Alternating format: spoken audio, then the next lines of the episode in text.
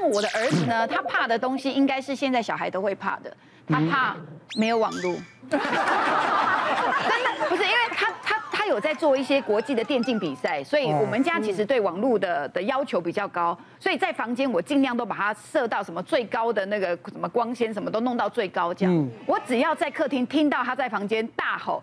吼，类似这种声音，我就知道网路断了。他说对呀，对，我知道大家一定讲说，你就不要让他玩啊。当然，一方面这是他自己找存在感的一个比赛的东西，所以我支持他玩。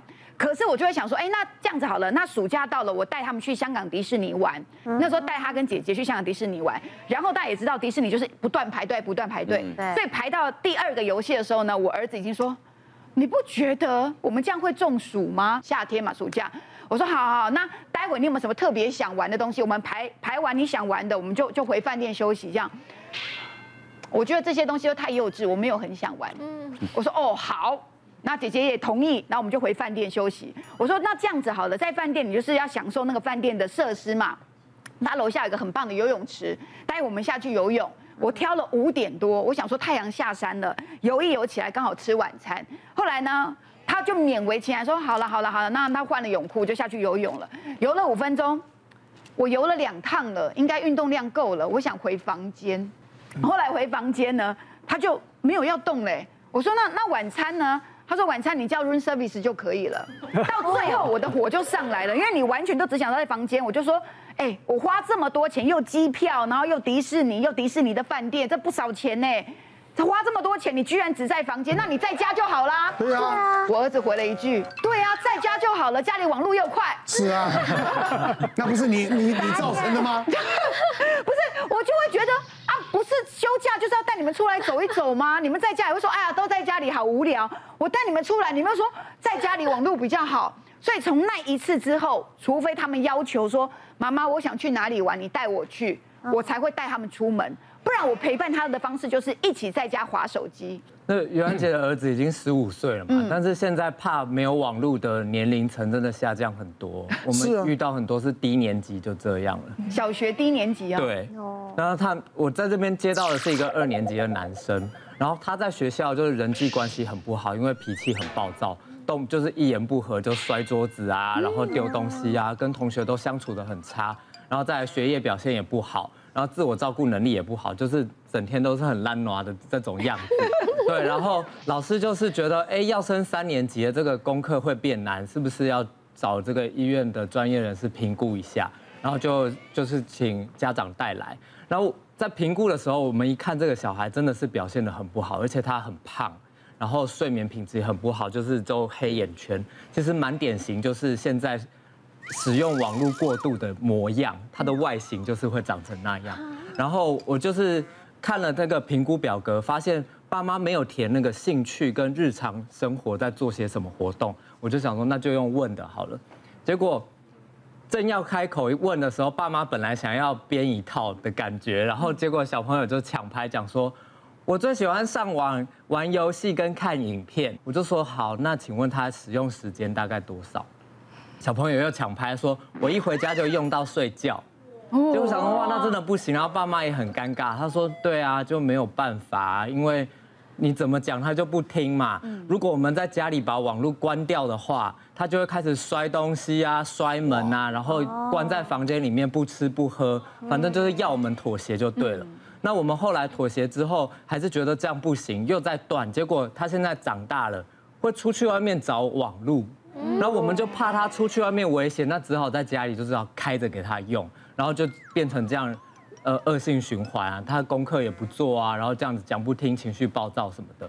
然后我就想，嗯，那这真的是必须要介入，就说我们现在首先一定要定好三 C 的家规，嗯嗯，全家人一起来讨论什么时间可以用，用多久，每个人都要遵守，就吃饭绝对不看，这类似这样子的。然后还有给孩子一些呃不一样的规则，比如说三 C 的代币，像是你给他一个礼拜有假设十五个硬币好了，你要用一次的话，你就投一个硬币，然后你就会自己知道我要怎么分配这个硬呃时间时间对，然后这样子来使用，或者是我们在规定的时候不用讲说你一每天只能用一小时，因为他看影片可能要看一集嘛，嗯，然后打电动可能要破好几关啊，你就说好，你一天就是破两关，然后只能看一集，用这种量化的，不会说他做到一半就被强制关掉，嗯，然后再来就是一定要请他自己可以交回来自己关，嗯，如果说是大人关的话，他就会觉得是被规定，对，那在这个之余呢，我们还有说一定要请小朋友培养他的兴趣。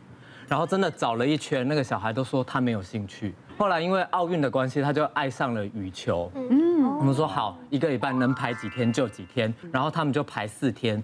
结果这样打着打着，他好像就是对这个运动产生了兴趣。渐渐的，他在使用三 C 的时间就被冲淡了。运动也出散。对，他就因为对运动产生了兴趣跟那种喜好感之后，那个整个在三 C 使用的这个时间就平衡下来。可是因为他二年级才来，所以。整前后大概花了一整年的时间才调整过来，不过现在就是可以和平共处，然后当成合理的娱乐跟工具来使用，这样很好的哈，对不对？这个建议真的很好，太棒。还有一个方法就是，你把平常可以做的事情都做成签，然后你在你没有使用三 C 很无聊的时候，你就是抽签。好，现在要 做什么？很多人就是不知道要干嘛，所以他才拿出手机、平板。是的，对，那你就让他有很多选择。我们接下来看什么？小孩超级破坏王，玩具断头，课本残缺不堪。这很正常哦，这才不正常哎，不正常。因为我女儿不会这样，有会这样的都是儿子，而且他是小一就开始，他现在已经是小三了，要要四年级了。那最近因为小一的时候，你就觉得他不懂。然后不会收拾，然后你就一一一样一步一步教。要呃，本来一开始是买书套，然后但是书套也是也是会裂，也是会破。开始用胶带粘，每一本都粘。我粘到、嗯、到三年级，我就都不帮他粘了。哦，我觉得我做的已经够了。他就是皮就是不见，那皮不见了，你就是会问他说，为什么你的皮呢？对，为什么不见呢？嗯、他就说。我不知道啊，他就自己不见啊。我说东西不会自己不见，你到底什么原因呢？然后我就说开始在在看他塞东西，就是你开始观察他的所有细微的动作。他开始塞东西就是用丢的，然后拉课本，可能就是我今天还有带一本，那本是国语，数学也破了。它就是这样，整整张就没有皮了。对啊，本来是还有一半，它就是会慢慢的不见。对，然后后来你就会发现，他们拿课本都是这样子，都是这样。嗯哦，都只拿这里，都只拿厚的那那个封皮。都只拿这里，然后就这样子，就这样全部整个塞书包。考卷也是都用塞的。然后我说什么是是我平常习惯没有跟你教好吗？为什么你们都用塞的呢？以前我们皮不见会被打手手，嗯，现在都不会，因为妈妈会粘呐。我现在不粘了，我现在就是说，你下次皮掉你就死定了。下次皮掉，你的皮也掉了。有时候我觉得，有时候其实我是会会揍他的，嗯，但我没办法，因为我已经讲了太多次，我就用用暴力。但是我觉得用暴力也不好，但是就是提醒他。我现在提醒他之后，我就是买三根藤条。败在那里，三根藤条。我买三根，因为我因为他的弱点就是他非常怕痛。课本以外还有那个铅笔盒，铅笔盒我们开始就觉得啊，小朋友上学就是买好的铅笔盒给他，然后就是不见。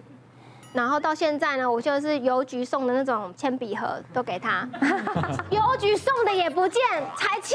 嗯，他的笔永远是铅笔盒空的在这边，然后笔都是丢书包里面。然后我觉得到底是我的问题还是你的问题？你已经三年级了，嗯，然后变成说老师还可怜他，没有他没有铅笔盒要考试，考试就是要装词啊什么，老师可怜，就是安亲班老师可怜他，还送他一个那种。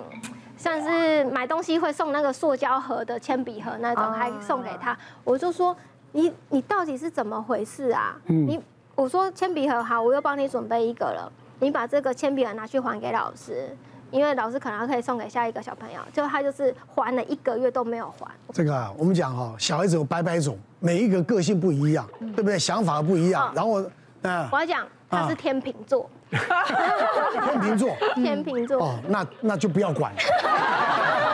我们家老大天秤座，不要管了。真的，我跟你讲，真的，那他也会这样乱丢东西吗？不是，他不会乱丢东西，他就是天马行空的一个人啊。他也不，他也没有任何任何那个那个就。所以就是你在跟他讲什么，你没有办法束缚他的啦。哦，你知道吗？别忘了订阅我们 YouTube 频道，并按下小铃铛，收看我们最新的影片。想要看更多精彩内容，快点选旁边的影片哦。